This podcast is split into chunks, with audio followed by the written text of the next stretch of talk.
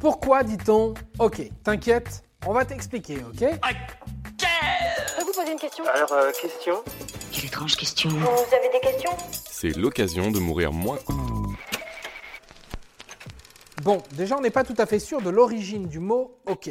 L'explication la plus populaire, c'est que OK vient probablement de l'abréviation phonétique de l'expression All correct. C'est la version familière à l'époque de All right, qui veut dire d'accord. Quoi mon accent Ouais, bah, j'ai eu 7 au bac d'anglais, hein, OK The yes needs a no to win.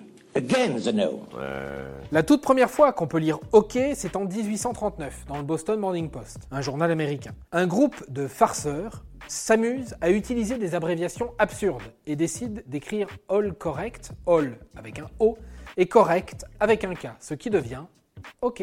C'est drôle, hein Mais l'expression OK devient vraiment populaire durant les élections présidentielles de 1840 aux États-Unis. Le candidat malheureux, Martin Van Buren, est surnommé Old Kinderhook, d'après son lieu de naissance. Ses partisans décident de lancer un club de soutien appelé le Hockey Club, qui popularise l'expression à travers le pays.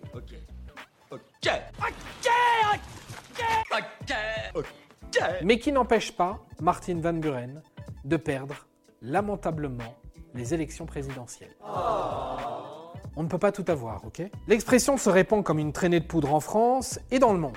Le mot apparaît même dans Le Petit Robert en 1869. Mais à l'époque, les gens le prononcent okidoke ou okidoki. C'est seulement à la fin de la Deuxième Guerre mondiale qu'on se met à prononcer ok.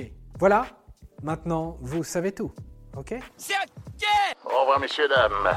C'est ça, la puissance intellectuelle. Sapristi Avant de partir, attends, j'ai un truc à te dire. Viens découvrir notre podcast sexo, S'exposer. Deux minutes pour tout savoir sur la sexualité masculine.